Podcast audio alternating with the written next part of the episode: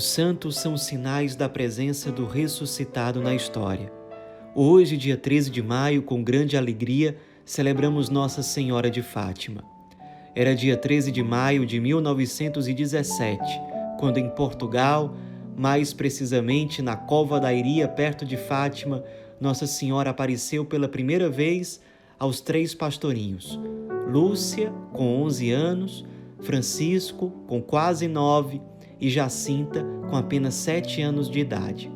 Mas não era a primeira vez que as três crianças viam uma aparição extraordinária. O anjo de Portugal, também chamado de anjo da paz, apareceu-lhes por pelo menos três vezes. Na primeira vez, em 1915, não ficou muito claro para as crianças o que elas tinham visto. Já na segunda aparição, em 1916, o anjo conversou com elas mais abertamente, ensinou-lhes aquela famosa oração: Meu Deus, eu creio, adoro, espero e amo-vos. Peço-vos perdão por aqueles que não creem, não adoram, não esperam e não vos amam. Convidou as crianças a intensificar a oração, especialmente pela conversão dos pecadores, e garantiu-lhes que as suas orações eram acolhidas com alegria pelos corações de Jesus e Maria. Na terceira aparição, no mesmo ano, o anjo convidou que elas intensificassem ainda mais a oração pelos pecadores, pela salvação das almas, deu-lhes a primeira comunhão e ensinou-lhes uma belíssima oração dirigida à Santíssima Trindade. As crianças procuraram, ao longo desse tempo, colocar em prática tudo isso que o anjo havia pedido, até que, um dia, brincando na cova da Iria, nossa Senhora apareceu-lhes por volta do meio-dia, brilhando mais que o sol, com uma roupa branca, belíssima, as mãos postas e um rosário pendendo pelas mãos. Ela disse que não iria dizer qual o seu nome, mas pediu-lhes que a cada dia 13, nos meses seguintes, eles aparecessem ali, no mesmo horário, no mesmo local, para se encontrar com ela. E assim eles fizeram.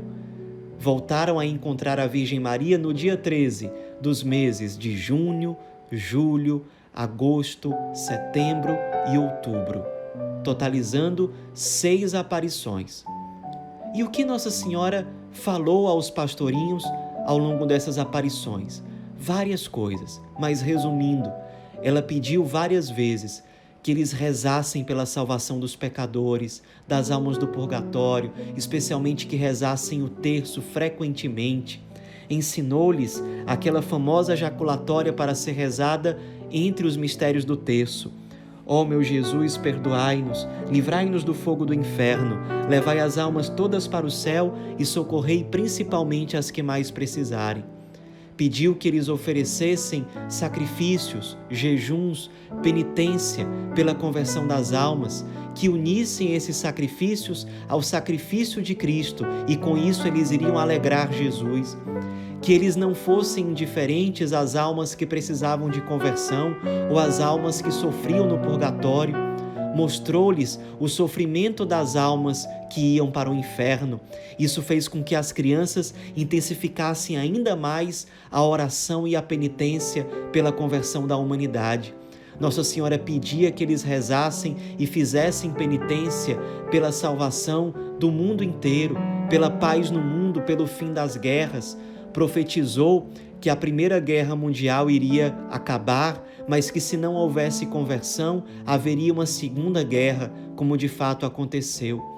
Pediu que o Santo Padre consagrasse a Rússia ao seu imaculado coração.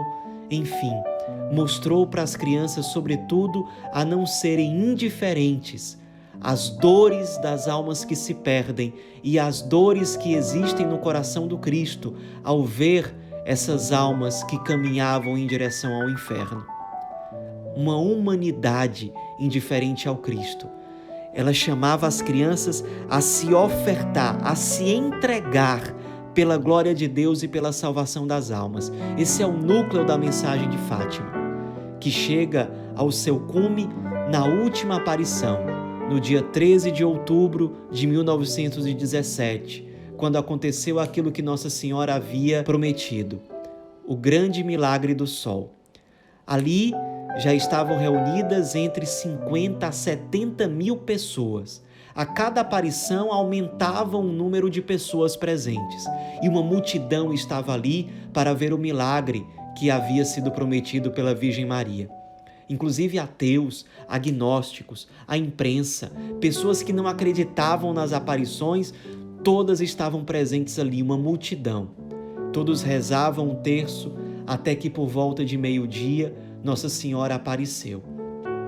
E apareceu em várias formas diferentes. Apareceu, por exemplo, ao lado do menino Jesus e de São José, numa clara alusão aos mistérios gozosos. Já numa clara alusão aos mistérios dolorosos, ela apareceu como Nossa Senhora das Dores ao lado do Cristo que carregava a sua cruz em direção ao Calvário. E Jesus crucificado aparecia abençoando toda a multidão. Numa terceira forma, ela apareceu como Nossa Senhora do Carmo, tendo o menino Jesus nos braços e aparecendo gloriosa, numa clara alusão aos mistérios gloriosos do terço. Enfim, aquilo já era extraordinário e não bastasse isso. Num determinado momento, uma chuva torrencial caiu sobre todos.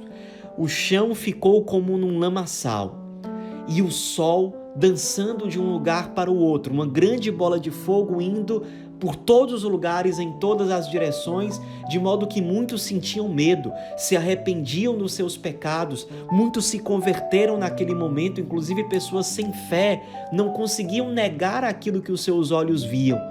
Muitas graças aconteceram, pessoas presentes se converteram e certamente almas que não estavam ali acabaram bebendo da graça derramada por aquele grande sinal. Pessoas que estavam até mesmo 40 quilômetros de distância daquele local testemunham que viram a mesma coisa, o sol dançar de um lugar ao outro. A imprensa, já no dia seguinte, noticiava na primeira página dos jornais o milagre do sol. Muitos se converteram e Nossa Senhora, com aquele sinal, confirmava tudo aquilo que havia falado. A partir de todos esses sinais, guardemos no coração essa fé que precisa ser despertada em muitos, inclusive em nós.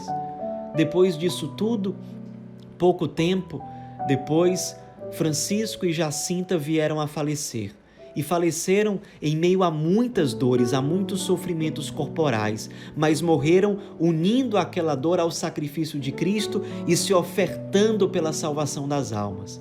Já Lúcia viveu ainda por muitos anos, até os 97 anos de idade. Ela se tornou freira, se tornou mais especificamente carmelita, deixou-nos vários escritos e faleceu em 2005. Em 2017, por ocasião da comemoração dos 100 anos das aparições de Fátima, no dia 13 de maio, o Papa Francisco canonizou os pastorinhos Francisco e Jacinta.